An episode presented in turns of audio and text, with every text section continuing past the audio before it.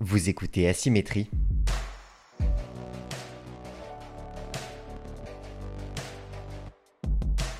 En fait, la reconstruction, c'est apprendre à vivre avec et euh, ne pas justement euh, à tout prix vouloir vivre euh, comme si ça ne, s'est- ça ne s'était jamais passé. C'est vraiment euh, peut-être 8-10 mois après, presque un an après, que j'ai, je me suis dit oui, effectivement, ça a été sérieux. Et il me dit euh, ben euh, j'ai une bonne et une mauvaise nouvelle. La bonne c'est que c'est pas un cancer, la mauvaise c'est qu'on sait pas ce que vous avez. J'ai travaillé longtemps dans des EHPAD, enfin à l'époque on disait maison de retraite, où c'était des mouroirs quoi.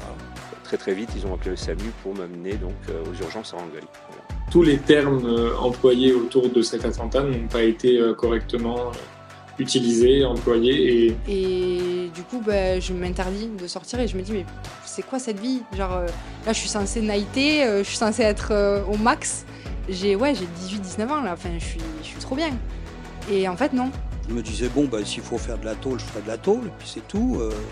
on est euh, vachement angoissé parce que euh, on vient de perdre quatre euh, personnes euh, qu'on connaissait et qui nous étaient chères et on, on sait tous qu'on sera incapable de surmonter la perte d'une d'une cinquième personne.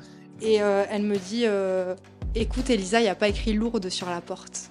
Donc si tu as un miracle, c'est pas ici que tu dois le trouver, quoi.